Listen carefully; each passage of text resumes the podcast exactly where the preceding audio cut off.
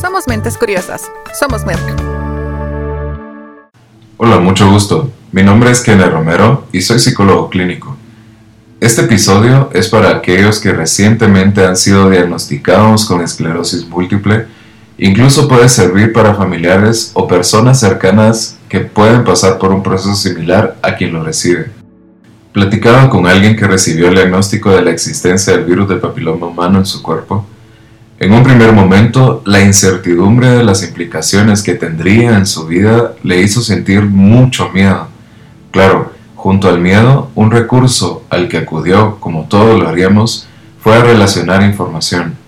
Aclaro que mucho de esto no es un proceso del todo consciente, pero acudió a relaciones parecidas a tengo el virus, lo que significa que tengo una enfermedad sexual si es sexual significa que, pueda, que pude haberle evitado cuidándome, no me cuidé, entonces soy irresponsable. Si lo hubiera hecho, no estaría en estas. Si es sexual, debo cuidar lo que digo, a quién se lo cuento, porque los demás reaccionarán mal.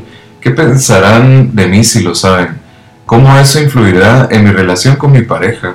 Seguramente pensará que tuve una vida descontrolada. Eso significa que me dejará. Si me deja, me sentiré como cuando terminé mi relación anterior. ¿Qué se supone que debo de hacer? No podría tolerar si me afectara físicamente al punto de tener que contarle esto a mis padres. ¿Cuánto dinero necesito para tratarme? Por eso siempre me he caído mal eh, esto de mí, de no ahorrar. Ahora podría pagar lo necesario sin problema. En fin, podría seguir describiendo la manera en la que su cerebro en cuestión de minutos viajó al pasado, al futuro, se castigó, se visualizó, aún sin tener noción previa de qué era la enfermedad. También en este corto tiempo evaluó cosas como si no me cuidé significa que soy irresponsable, si mi pareja lo sabe pensará que soy promiscua, y si quizá sí lo soy, en este corto tiempo, el sobrepensamiento buscaba respuestas y alteraba comportamientos, provocaba, sin siquiera tener referencia alguna, alteraciones emocionales en su forma de definirse, en lo que visualizaba como atractivo o aversivo. Inmediatamente después, la incertidumbre, el miedo y sus pensamientos parecían interactuar para dictarle lo que debía de hacer, por lo que buscó mucha información en Internet aún a sabiendas que le provocaría más ansiedad por no saber qué era cierto y qué no. Parecía que le decían entonces las emociones y los pensamientos que la única forma de tener respuestas era si las tenía rápidas, y si no aplazaba aún a sabiendas que por más que lo quisiera, solo los exámenes podían responder sobre su estado y que debía ir paso a paso con el proceso. Los días pasaban cada vez más lentos y su atención se volcó a relacionar información, a sacar conclusiones acerca de sí y día con día la ansiedad era más fuerte. Por lo que evitaba la relación con su pareja debido a la idea de que esto provocaría que terminaran y perder eso que quería tanto.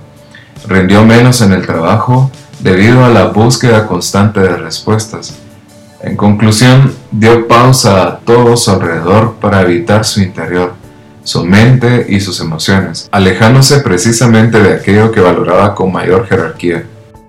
En este punto quisiera preguntarte a ti y asegurarte de permitirte unos minutos para analizar lo que te respondas.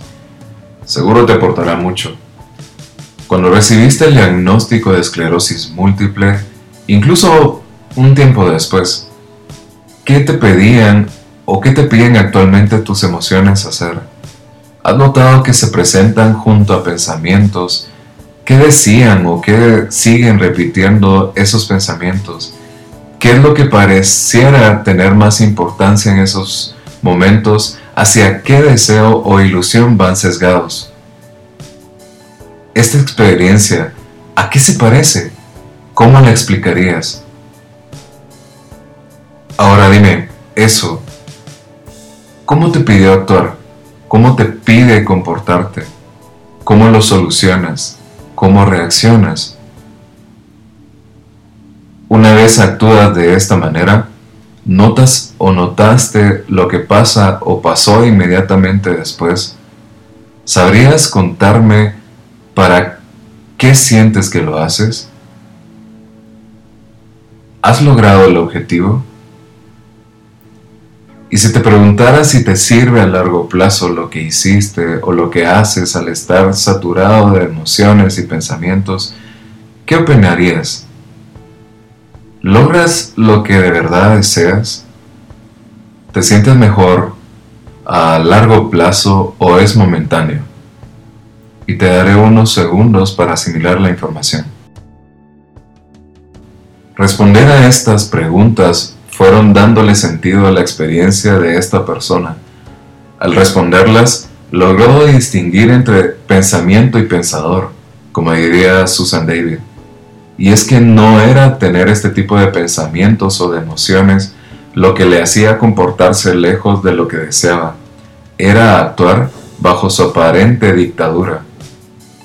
Es totalmente comprensible que sintamos miedo ante un diagnóstico que repercuta en varios sentidos, no es para nada una noticia que pueda asimilarse tampoco en un día o en una semana, sobre todo porque implica un constante aprendizaje y un conocimiento de la información que se obtiene de un especialista. Y es totalmente válido sentir. Lo que marcó un cambio en esta persona no fue no sentirse triste, con miedo, con culpa o ansiosa, ni dejar de pensar esa misma función que lleva a cabo el cerebro en contextos como este también es útil en el día a día. Sin esta habilidad no seríamos capaces de correlacionar información al tomar decisiones en el trabajo ante un problema para crear cosas nuevas. Es solo que no todo lo que nos decimos es información útil en todos los contextos. Siempre eres tú quien tiene la capitanía del vuelo aunque detrás insistan todos los pensamientos y las emociones. Ya que hablamos de vuelo, que el vuelo que tú manejas, ¿a dónde te gustaría llevarlo? Si tú decidieras cuál sería el destino, ¿qué tiene más valor para ti? Eso que está más allá de evitar experiencias, que está más allá de hacer cosas que sabes que a largo plazo son dañinas para ti. La persona con la que comencé este podcast decidió informarse bien y conocer todo lo relacionado al diagnóstico. Esto le redujo la ansiedad en una buena parte, pero sobre todo le hizo más fácil seguir el tratamiento. Aceptar lo que tenía en control y lo que no le permitió en esos momentos de sobrepensamiento engorroso del futuro o del pasado decidir si prestarle atención o no a sus pensamientos para poder vivir su día a día para seguir haciendo las cosas que le gustaban. También dejó de evitar la comunicación con su entorno porque comprendió que era mejor tener el apoyo de aquellos en quien decidía confiar. Comprendió al familiarizarse con el virus que más del 80% de la gente activa sexualmente lo tenía, aunque no todos lo supieran. Y eso le abrió a la idea de que no estaba sola en esto, a la idea de que el papiloma no la definía, distinguió entre tengo el virus y tener el virus me hace irresponsable o promiscua. Termino con resaltar lo indispensable que es que te informes y por boca de especialistas. El bien que trae consigo diferenciarnos de nuestros pensamientos y emociones, y no porque lo diga yo, sino porque hay todo un estudio de la conducta humana que lo respalda, como desde las terapias contextuales, por ejemplo. Incluyo como importante que durante tu proceso hagas el análisis que te planteé con preguntas a la mitad de este podcast. Terminarás por comprender mejor tu conducta, entendiendo que lo que pensamos, lo que sentimos y lo que hacemos entra en el concepto de conducta. Al hacerlo lograrás comportarte acorde al tratamiento, a los cambios que puedas hacer en tu estilo de vida y aunque no puedas evitar que tengas uno u otro episodio de esclerosis, sí podrás controlar lo que depende de ti. Somos mentes curiosas. Somos Merck.